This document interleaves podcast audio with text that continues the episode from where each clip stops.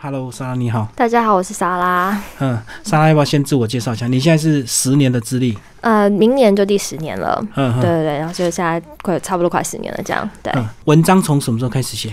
呃，两年前左右，所以是先有文章，再有书，就对。应该是先有，嗯，就是出版社先跟我接洽，先希望我写什么样的内容，嗯然后我再构思再开始写的，嗯，所以应嗯该是先有，对啊，先有文章再有书。你这么说的话，哦，所以这样子你的书是完全重新再写，呃不是所谓的这种 FB 去去集结出来的不是不。是是完全重新写的，嗯嗯，其实我看你这本书写的还蛮深沉、蛮内敛的，嗯呃，跟一般的其他的空姐啊，其实不太一样。那为什么你会朝一种比较纯文字的一个创作？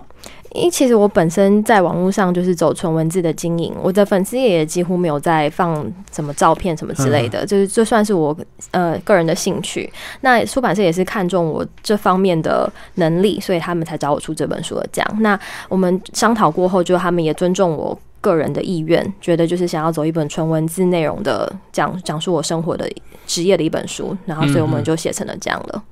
我在整本书大概看完之后呢，我发现其实呃蛮多你内心的一个思考。嗯你看事情并不是表面上的那一套，对不对？嗯，而且你会把前后相关的一个呃整个细节一个呃相关联，包括从客人的角度、机师的角度、你们同才之间的角度、嗯公司的角度，你从呃各方面你都有在思考一件事情。这样，对对对，这个是你从小的一些相关素养吗？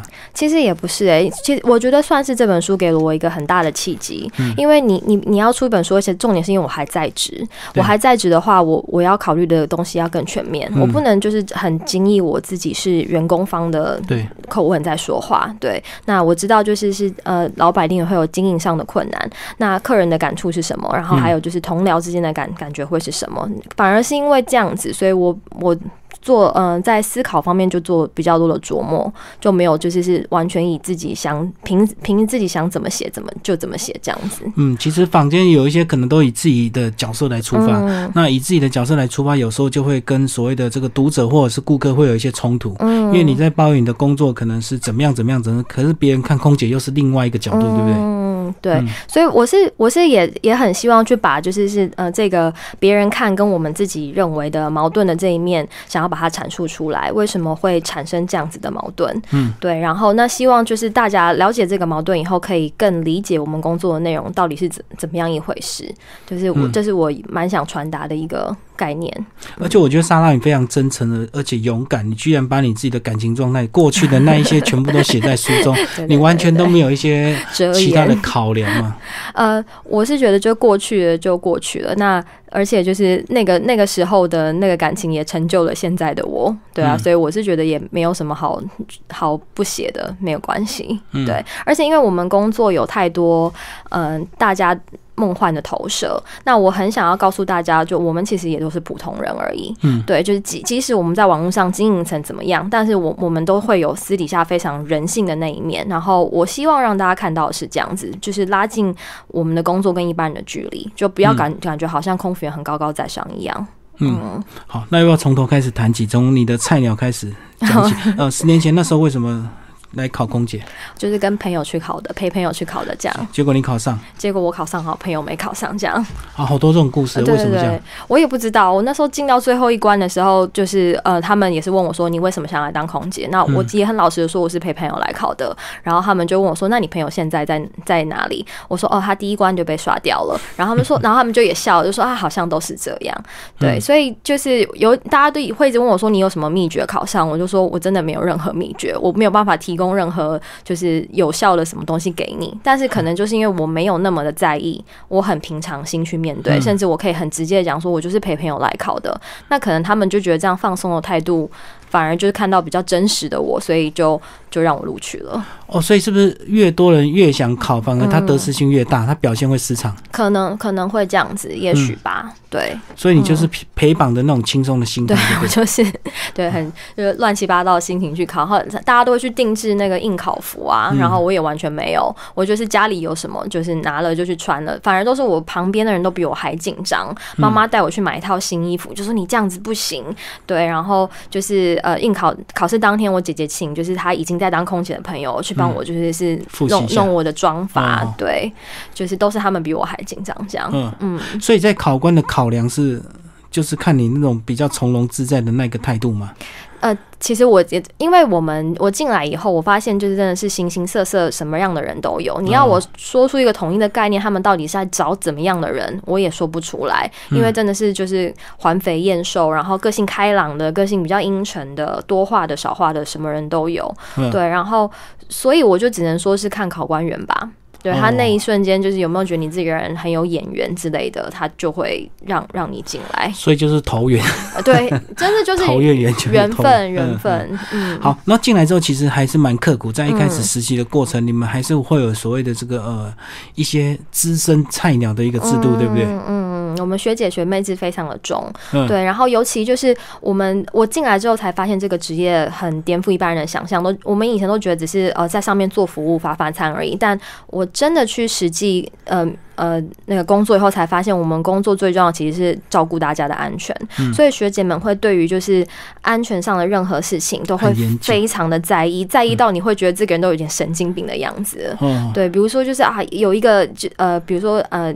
氧气面罩，它外面会罩一个那个一个套子，那它上面就会再封一层胶带，就是表示这个套子已经是消过毒，然后完好无缺的。那只要那个胶带稍微有一点松脱了，那他就会说你怎么没有检查到这个？那这样子就是如果说这个氧气面罩就是受到污染怎么办？然后就会说哇，病毒啊，只是只是那个松脱而已，有这么夸张吗？对，就是但是我们真的就是每天都在被这种你不知道从而从何而来的细节所攻击，这大概就是我们职业的面相，就跟那个。饭店很多那个马桶都要弄个以消毒这样子，嗯，大概是像那个概念。那如果那个只要位置有点不对，可能就被动过，可能就要重新再消毒。对他就会说，那这样子就是不合格。然后他说，跟安全有关的任何事情，我们都要用就是一百二十。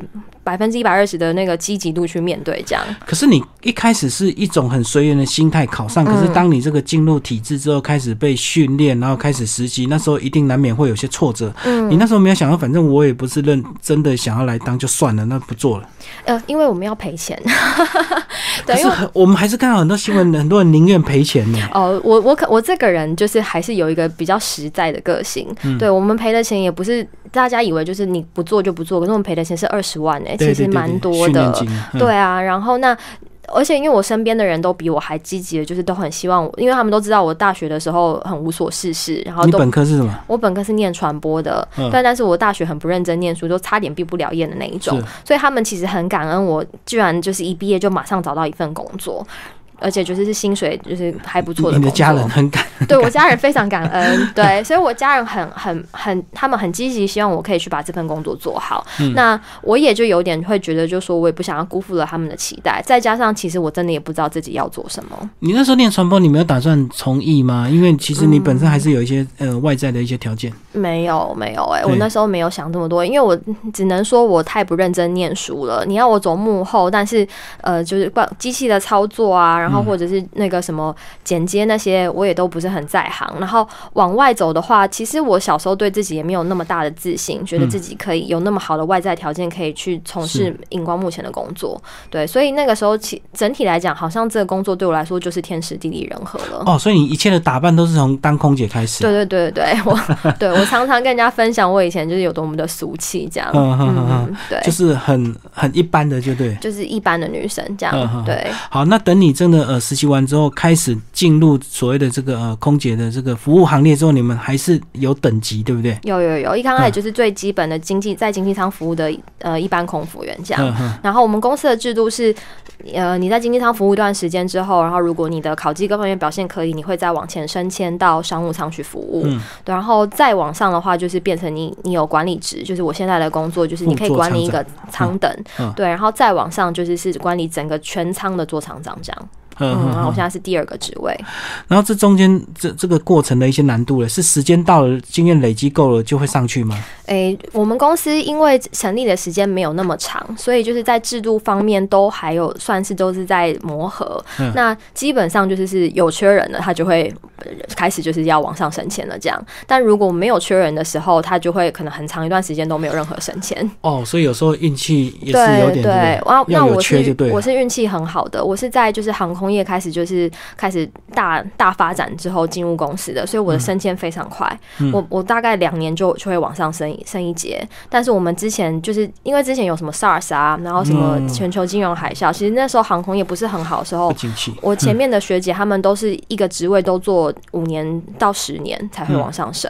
那往上就是除了薪水增加之外，其其他的工作内容有变比较轻松或变比较怎么样吗？应该说，你往你往上升，呃，像到现在管理职以后，你你工作内容会稍微轻松一点，因为基本上你都可以请。学妹们去帮你做，可是你会你要扛责任，就是变成如果有任何事情机舱的有任何事情发生的时候，他们一定都是呼唤学姐去帮忙处理。对对，然后那呃，你有没有你有没有处理好？就算就是这件事情不是你造成的，你都会有一个连带的关的那个责任要担负。所以就是也是责任越等于就是你你可能好像会轻松一点，但是你的责任也会更多了。哦，就不是所谓的这个呃外在的劳碌，变成心理的压力，就是层次更高。所以其实你反而就是要去更。在意跟担心，说你你们那个那个东西有没有处理好，有没有做好？嗯，另外一种压力，学妹做错就是呃，学姐要一起，学姐连带责任就对。虽然苦力已经开始变学妹做了，对对对对对，但是我们就要一起承担这个责任。你们大概会以几年的期限来看你们的工作？因为我知道，当你们做到一个程度之后，你就会发现身体一些外在怎么会被影响，对不对？那有些人可能就会退了，嗯，那可能又有人等到新的学妹进来了。嗯，我我自己。过往的经验大概是三年会是一个期限，嗯，对，就是大概做到三年，大家会有点知道自己的身体跟自己的对心态跟这跟这份工作到底磨合磨不磨合的来，对，那大概三年左右就会有，呃，我那个时候同期的人大概三年就一半，差不多快一半的人就渐渐都不见了，或是其他航空公司了，这样。哦，就是第一批的离职潮，就大概熬到三年三年左右，那你反正也不用赔钱了，就这样。呃，三年，我我那个时候是三年还要赔，我那时候的约是签五年，但现在新的人是签三年啦，就比较短一点。对，比较短一点，但是因为做到三年，你也存了一点钱了，你可能就想说，我再也做不下去，我钱赔了我就走了。对，那笔钱已经变小钱，就对，就会因为是会逐年递减，对，就你赔的钱会变比较少。然后那五年的时候，因为约约满了，那所以大家就会在开始想说，又是一波，对，又是一波。然后大概到五到十年这中间，就除非是你有比较重大的，比如结婚生子啊。或者是你真的呃发掘出了你什么别的理想，你才会往别的地方去，不然通常五年之后都会蛮稳定的了。那你个人在这三年五年这个中间有没有哪些考量？曾经有转职过的考量吗？呃，我一直都有转职的考量，但是就是我，但是我同时又是一个很。呃，安稳定的人，嗯，我我就是会，我也会很怕，我出去后我不知道要干嘛，所以就是反正就是做的都还有薪水可以领，就是也就是一一般人的想法，那我就继续做吧，嗯，对，就是很普通的想法。其实你会继续做，在书里可能好像隐约也有透露出一些，你是一个这个非常渴望一般生活的一个女孩子，对不对？你不。并不是要所谓的光鲜亮丽那种高薪的一个头衔。那在书里也有讲到商务商的空无员，其实，在你们自己里面是不是也有一些渴望所谓的爱情那种美满的爱情，在商务舱遇到一个这个蛮不错的条件，然后就结婚生子。我觉得只要是女孩子都会有这个想法，那是因为在商务舱的环境，你你就你自己就会知道哦，我身边的这些人应该就都会是射精度会比较比较好的人，对对。对，那你会会有比较多的憧憬，然后再加上。呃，商务舱通常就是在一个飞机的最前面嘛，然后驾驶舱也是在最前面嘛，那等于说好像是一个呃飞机最贵重的人事物都在最前面，所以你也往前走了，然后你就会有一个 期待，就好像那种是一个比较高端的一个社群，就对对对，跟后面的人不太一样。对对对，我我有听说，就是有人是嗯，他很期待可以赶快去晋升到商务舱做商务舱的空服员，因为这样会有比较多的机会可以接触。呃，机师也好，或者是客人也好，对他就会有比较好的机会，可以嫁到比较好的地方去。这样哦，里面是不是有一段也写商务舱的这个客人想要追求追求我？呃，是我我的朋友啦，你的朋友，但是被拒绝，为什么他会拒绝？好像一切都写的很完美啊。对，呃，反正这种我的那个同事还是是觉得他年纪太小了，然后他觉得你年纪这么小，你就是只想要玩，就是有一个 summer love 的那种感觉。对，但是我那个同事他是比较倾向于想要去找一个真的稳定，对稳定，然后心灵什么合一之类的那样子的一个人。对，就很少遇到那个嗯，能够不会迷失掉的。对，一般这样讲，那种高那个富二代又年轻，然后确实一开始也展现他的一些。经济财力对基础，对对结果你的同事居然拒绝。对啊，我同事居然拒绝他，对对对。虽然你后来后来没有写的太太这个明显的后来的结局，我我上次遇到他，他们是就是还是朋友啦，有会嗯联络，但是他自己心里清楚，他应该不会，目前就是不会跟他有结果。嗯，嗯，那你自己没有这方面的渴望吗？我自己也有啊，对啊，但是呃呃，就我自己也有啦。可是我我也会想的比较多，因为如果说我只是为了跟钱在一起的话，那一切很容易。但是我也会觉得，我也想要找一个心灵契合啊、聊得来啊之类的人啊在一起。对，最好各方面都有，就当。当然是，当然是。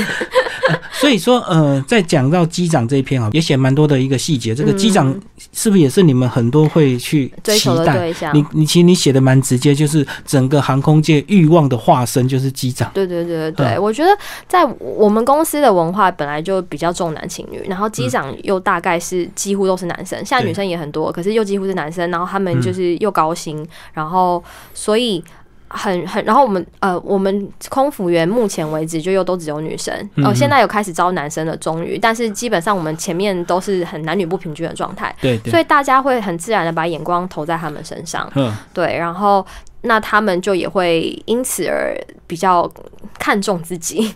嗯，嗯，对对对，就是在这个氛围之下，确实他有这个实际的一个条件，能够嗯自己看重自己。对对对对对，还有实际的这个条件，然后再加上就是是旁边人给他的一些赞美啊之类的，这样。嗯，嗯。对，所以他会比较容易看重自己。可是你们也是要服务这个机长，对不对？在后面有讲到，连机长吃的饭也是你们要供应，对对对，为了一碗牛肉面，是不是对对？对对，大发雷霆。对对对嗯对，就是机呃，反正当然有好的，也有我觉得比较不好的。对，嗯然后但是有些人是真的就是是他可能就会真的觉得自己了不起到他连最基本的礼貌他都他都不愿意顾了，请谢谢对不起他都不会愿意要说。嗯对，那这种我我是觉得蛮不欣赏的。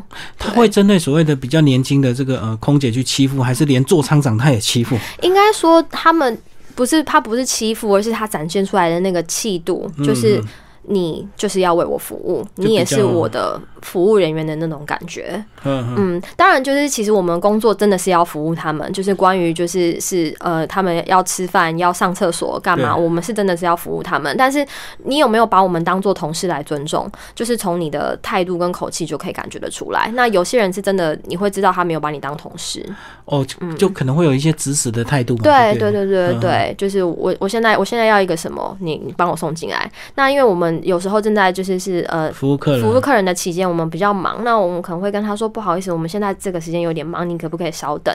然后他可能就会又用说就是是呃，我现在肚子很饿，那我很饿的话，就是这个飞机开不好怎么样之类的。我哦就会讲那些，然后对大家就怎么样？对，可能有些人会 就会这样子，是是对，是那个我他我这个我这个身体状况我跟飞安很有关系，你怎么你怎么有办你怎么可以拒绝我这样之类的？哦，他如果没吃饱，血糖降低，然后就头对对昏眼花，然后对对对飞机就，这失控。这当然这当然是真的是嗯就是是我们要这样子 take care 他们，就是因为这样。不过有些人就是会过度夸张，对对对，拿这个事情来说嘴，蛮讨人厌的。嗯，所以你一路到现在都习惯了，或者是你已经有自己的一个这个相处之道，或者是你心态有自己的一个想法。我我跟他们就基本上就是井水不犯河水，只要你没有影响到我的工作，我就是你态度对我很差，我就是也都算了。嗯对，然后那是反正他他们要什么我。呃，因为我还好，我现在还是副的做厂长，但是因为呃，主要是真正的做厂长会跟他们有比较多的对接触，就交接什么之类的，这样对。那座舱长学姐通常都会在他们那边，他们就会先挡下来，就说没关系，你们去忙，那我来帮忙处理。嗯，所以我嗯目前为止是还好，就是不不太会跟他们有直接的接触。哦不用太直接。对对对，而且你还有另外一个好处，你可以把心情疏解在文字的创作上，对对对对对，我心里就会想说，好啊，你再对我坏一点啊就，写下去。我就把它写出来。嗯，对，好。然后在里面有讲到一个过去的一个新闻人物，对不对？嗯其实，在后蛮后面写到一个那个呃白人嘛，对对对然后因为他有一个特殊的需求，嗯哎，刚好你有服务到，嗯，对嗯我，可是我我的服务他的时候，我很幸运是，他同样也有对我们提出要帮他擦屁股的需求。所以你们完全拒绝。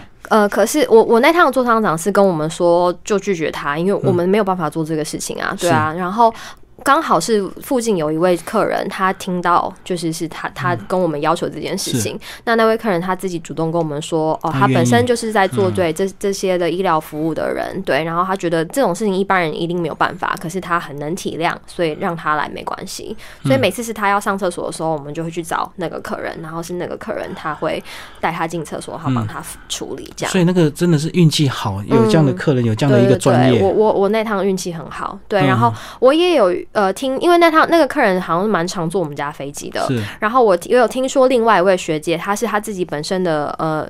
家呃家里的双亲也有这种长期卧病在床的，所以他也很能了解这种就是是他一定一定要帮人，一定需要别人帮忙你的这种艰辛。那所以那个学姐就非常佛心，她就自己说没关系，我我都照顾过，让我来。对，所以那但但是因为这个不在我们的服务的范围之内，所以那也那变成就是说我们要不要去做这个服务，就是看我们本身个人意愿，对个人意愿有没有。就就算我没有这个意愿好了，但是因为我。本来就不是受聘去做这件事情的。那别人如果要说啊，你不够善良或者怎么样，你去去呃批评我的话，我觉得我也不用去接受这件事情。对，因为又不是说呃他要死了，我见死不救。我觉得那那个不太一样，而而是而且那个客人的态度有点是那种，你们就是要帮我，你们呃就是。我我不相信他如果去做欧美的航空公司，他他敢有这种态度。你们就是要帮我，对，因为我我虽然是服务人员，但是是我也有一个我基本的人权在，对。还是说他那种状态，就反正如果你不帮，那我就直接在这边，那你们更麻烦。我有听说他好像就有有说，他有点用威胁的感觉，说如果你们不帮我的话，那我就会拉在这里哦什么的，你们会更麻烦哦什么的。但是就是又不是说。我们感觉好像是他早就知道他可他会这样子了，但是他没有自己先去想办法处理。他居然应该要有人陪同，对对对对对。然后应该是我们自己知道我有我会有什么问题的时候，我自己要先想办法处理这件事情。对，因为我们飞机并不是这样子的一个机构，对对，不是说他他付我们钱，我们就要去帮他做这件事情。不过你在文章里面居然说，如果万一真的。请你帮忙的话，你会愿意？我真的蛮讶异的。我我我觉得我的，因为毕竟我我都可以知道做做这个工作做这么久了，有点就是会觉得，就说算了算了。如果真的要我帮忙的话，我可能真的会愿意。但是因为这是想象，是对，是不是实际临到头？临到头，我我可能就会，因为我我那位同事会有情绪，对对对，他他那个时候好像他一开始可能也觉得自己可以，但真的经历的时候，他还是觉得太太让他震惊了。嗯，对，所以。不不是我们不愿不愿意，而是就是那个感觉太太私密了。嗯嗯嗯，对啊。哦，所以想象的时候可能想的单纯一点，对，真的做了之后反而。对我想象，我我只是帮一个人服务他的呃。呃，生理需求应该还好吧，但是你真的在做的时候，跟你想象就是两回事。难怪后来我看追踪好像有要去做一些心理辅导，对不对？嗯嗯，对啊，对啊。嗯，好，莎莎最后讲一下，那你经过这样的十年的发表了这样的一本书，你自己下一步有什么样的追求吗？我呃会持续的，还是会持续的，就是写作写下去。嗯，对，然后嗯，希望因为我觉得也是刚好是有这本书这个契机，然后呃让我开启了就是我的另外一条路。然后那所以就是呃也也也感谢这份工作，就是让我就是可以一路活到了现在这样。对，那。呃，反正接下来我就会呃以这份工作为基础，但是就是根据发展我其他的事情这样。有在打算进行其他文学的创作吗？小说啊，一些有有有有有，我在网络上都还是有继继续进行，就是是写作，然后就是现在也有在。呃，着手进行下一本书的写作了。嗯，对。你觉得写作对你一个情绪的抒发应该蛮正面帮助的。对，很多不好说的，就是化过文字去透露出来。对对对对，当然，可是因为这本书就是是它是我呃真的是亲身经历的事情，所以我其实都觉得我还是有。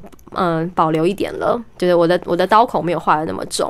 当然了，等你离职 可能就会对对对，大写特写，对，所以公司可能很害怕我离职吧，我去乱讲话。我相信这个在职一定难免都还是会考量公司的立场跟形象啊。嗯，对，多多少少是啊是，所以你这样目前就是继继续创作下去，那你对你个人的一个感情或家庭的生活规划嘞？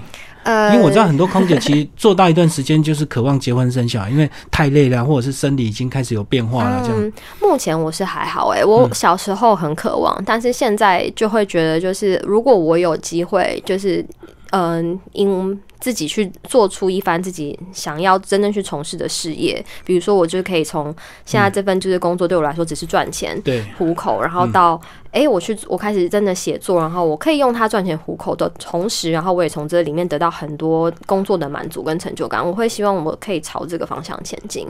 那结婚生子有点是缘分啦，对，就就没有那么追求了这样。嗯，嗯，就你这本书，你希望谁来看？我希望是是你的目标读者是谁？呃，我我觉得我的目标读者大概就是是嗯，对于空姐非常有幻想的一般大众，嗯然后想要想要考做这份工作的人，嗯对，然后嗯、呃还有应该。应该就是所有，如果你要搭飞机的人，嗯然后你你真的想知道，就是是我们跟你们的距离是什么的话，我希望大家都可以来看一看像这样子的书。对，你现在还会帮亲戚朋友带东西吗？因为我知道有时候空姐的职嗯职业的关系，带久了好像要拒绝又不好意思，不会不会，嗯对我好像从蛮一开始我就不太帮大家带东西，说一路是到现在都这样子。就是就会比较呃，真的熟的我还是会啦，嗯对。然后可是因为带东西，我们就也会有那个嗯、我们也会有你你能带多少东西，你能带多少价钱的东西，跟嗯你能带多少烟跟酒什么之类，那些都是有限制的。嗯对。然后所以我自己也很怕违规，然后那我都会讲的比较。呃我都会讲得比较直接，然后所以大家也都不太敢找我这样。哦，反正你拒绝几次，人家不找你。嗯嗯嗯，不过这样也好省麻烦，因为有些人这个呃一开始帮忙之后就没完没了。而且因为还有一点是因为我我没有在飞欧洲，通常大家都会想要从欧洲带东西。对，然后可是我因为我这个人就是是没有很认真上班，所以我没有，所以我没有办法去就是是呃跟公司就是是说我想要飞哪里，然后我就只能就是公司排什么我就飞什么，哦，对，所以我就都是一直在飞很烂的，就是美国之类的这样所以你的。意思是有有一些，如果你有一定的条件，你还是可以去公跟公司主动要求，或或者是去要求，是吧？对我们公司的制度是，如果你一直都全勤的话，你每个月就可以就是要一个你想要的航班，但是不一定他给不给你，可是至少你有这个机有会。发言权，对，然后但我一直就是都哦没有很认真在上班，所以呃比较就是注重就是个人的身体啊之类的这样，对，所以我我我就不太能要求。哦对你好像里面有讲到有看到有些有些同事居然能够三百六十五天都不休假，这样这么拼，超级非常压抑超级拼。对我真的觉得他们超厉害。那他们是为了拼赶快存到钱，然后就离开了吗？有有些人是这种目的、欸，诶、没有呃不不知道。呃，各式各样的人都有，有些人就是要存钱，但是存要存钱的人，基本上他们就会觉得这这个工作就是他们的金鸡母，他们就会继续留在这里存钱，而不是是我在这里存到钱我要离开。。嗯，对，大部分，然后不然就是是，嗯，对啊，大部分就是是我想要存钱，然后买房子，然后嗯或者是就是照顾家庭、投资股票什么之类的，这样。嗯对，我我知道大概是这样子。哦，所以你是比较随意在工作。我是 对，等一下我都还写书啊，对啊，我就把就是你知道，我是把就工作当做副业，对，可是你这样写，你的这个同事都知道，他是有时候跟你相处也要保持一下距离，以免就发生什么事，哇，结果哪天有在里面了，被写进去，也不会，因为里面的当事人啊，嗯我如果还是要保留一下。我。我会，我就是如果说那个像比如说那个呃擦屁股那个同事的那个事情，嗯。因为我知道那事情比较敏感，嗯。然后所以我我有去先问当事人说我可不可以写，对，然后一些就是是边边角角的事情，那那当然没有差，可是比较。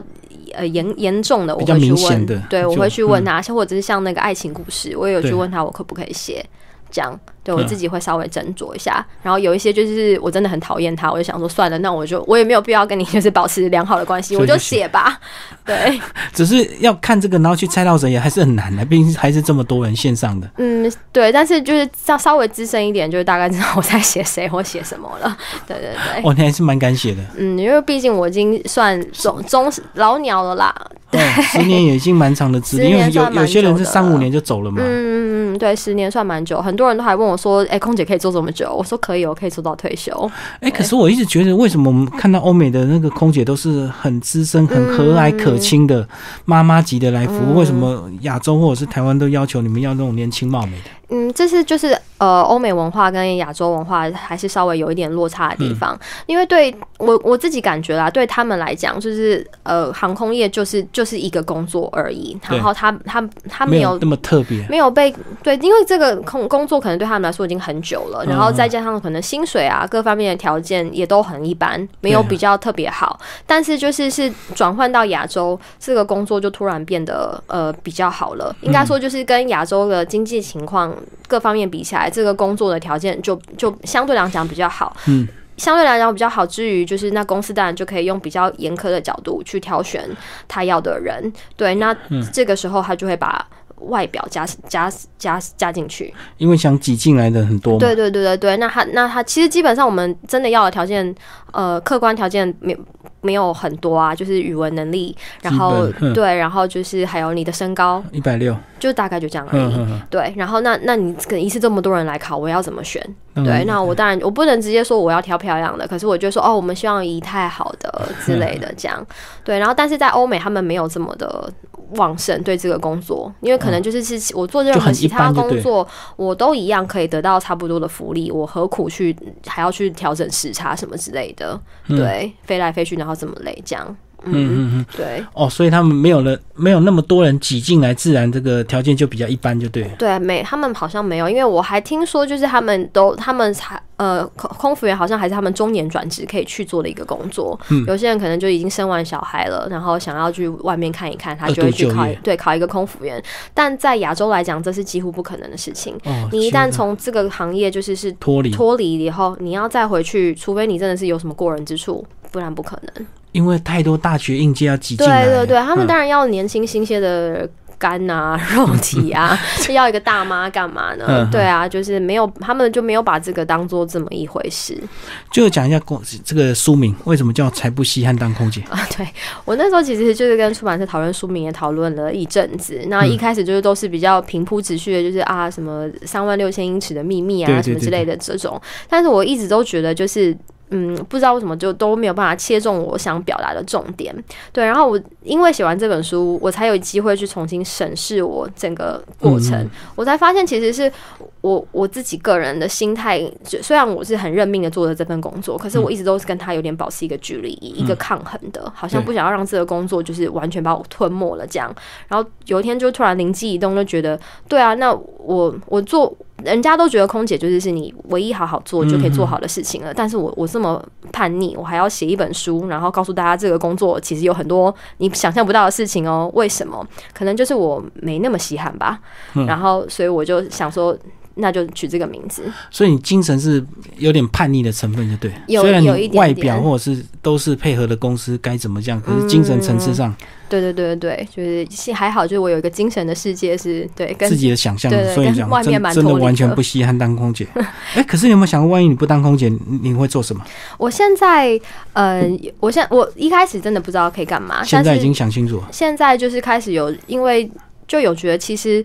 我也我其实也还年轻啊，然后再加上就是是，呃，我可能这这阵子就是有自己在吸收跟学习很多事情，我觉得我我好像其实根本做做什么都可以，比如说。嗯，像现在可能新创产业之类的，他们会需要就是专案经理什么的。那他们基本上就是需要你有跟呃各方面的人沟通的能力，还有你要跟各种产业快速上手，知道它里面到底在讲什么、干嘛的。那因为我自己本身很喜欢看书，然后也也算是就是会做点自我学习这样。对，然后虽然说我可能就是是我的经历可能没有说，比如说像科技产业那样，我不我没有办法一开始就知道他们在干嘛。可是我我对自己蛮有信心的，我可以。很快的就会知道，就是他们在做什么，然后对自己的沟通能力也蛮有自信的，这样，所以后来我就没有那么担忧了。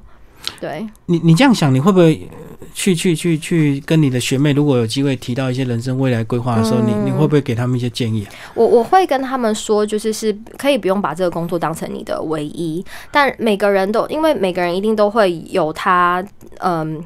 就是是适合的，有些人当然是真的很适合做这份工作。可是，在我自己就业以来，我看到了的，我觉得大概一半的人就都是为了生活而做这份工作，不是不是这份工作是他的一个什么。对，那如果说这份工作只是生活的时候，就表示你一定还有另外一个灵魂之类的在向往的某一件事情。嗯，那你可以把这个工作当做你的基地，然后但是你继继续在向往去发展什么事情。对，然后因为像我，我也有学妹，就是比如说很喜欢唱歌，就后来就去就离职，然后去玩团，然后去参加歌唱比赛之类的都有。嗯对，然后其其实他都都他们到最后都也不会很后悔自己这个决定。是对，就会觉得就是啊，那段时间我曾经到了一个那个地方，有一个很特别的一个经历，因为这个工作经验是别的地方不会有的。对，然后但是也让他就是哎赚了一点钱，我有我有能力我去追梦。我觉得这样蛮好的，而且你曾经当过空姐，你后来退了去做别的事情，人家会更佩服尊敬你，因为至少你没有迷失在那个空姐的高薪里面。对对对，我还是 对我还有还还得还有还出来了这样子。对对对对对对。好，非常谢谢我们的莎拉为大家介绍她的新书《才不西安当空姐》，高宝书版。